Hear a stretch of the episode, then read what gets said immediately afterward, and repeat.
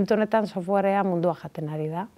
E, paradigma hiperkonektatu baterantz goaz, e, nun informazioa datuak eta e, softwarea edozein lekutan egon daiteken. Adibidez, Smart City kontzeptuan, e, eukiko dugu dispositibo asko e, eta software edozein dispositiboan egon daiteke eta orain software e, autokudeatuta izango da. Zer esan gura dago honek, e, softwarea bakarrik erabakiko dutela e, ba, zer egin eta nola egin, noiz bidal informazioa ez e, gu lagunduta, eta paradigma berri honek gure enpresentzako aukera berriak sortzen dauz. Orain arte ezin izan diren garatu e, produktua garatzeko aukera izango dute, eta orain arte ezin izan diren eskaini zerbitzuak eskaintzeko gai izango dire. E, ikusten dozuenez, e, gure lana ez da batere erreza, hainbeste kodelerro ulertzeko, garatzeko eta mantentzeko. Softwaren genero bat da, e, software profesionaltasunez egiten dauana. Edo zen pertsona e, software egiteko e, gai da, e, baina e, softwaren generok e, software profesionala egiten dugu. Zer esan gura da honek? E, ba, kalitate handiko software garatzen dugula. Horretarako metodoak eta teknikak erabiltzen dugu. Eta beraz, software hori mantengarria izango da etorkizunean. Hau oso garrantzitsua da, ze e, software baten bat abesteko adina amar amabost urtekoa da, eta urte horietan ba, katzak zuzendu eta funtzionalitate berriak sartu behar dugu.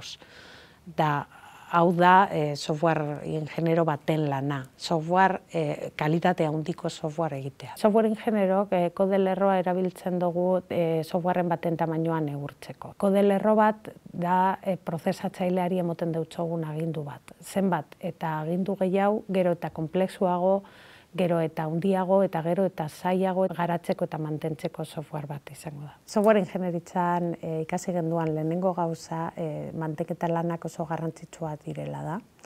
E, software, e, softwarea baten idazten da, baina askotan mantendu egin behar da.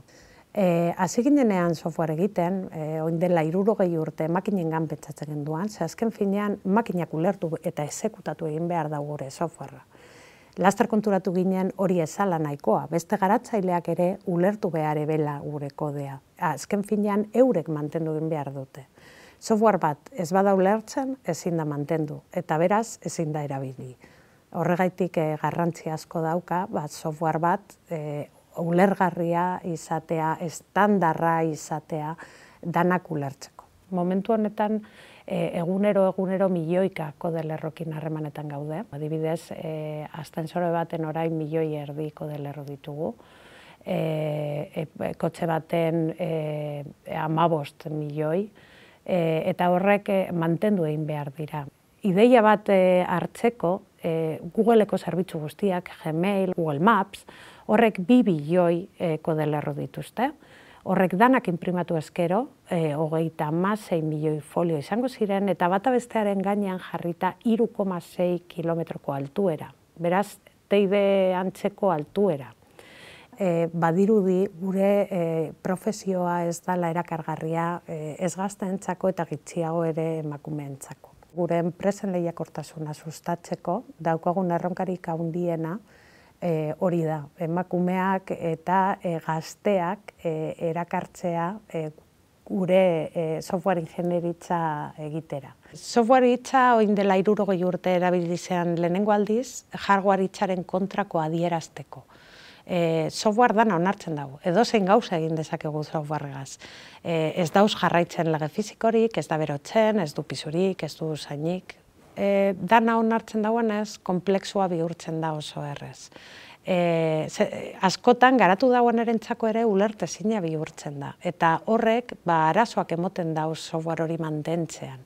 Ezin badugu software ulertu, ezin da software mantendu. Beraz, ezin da funtzionalitate berria sartu, ezin dira akatzak zuzendu.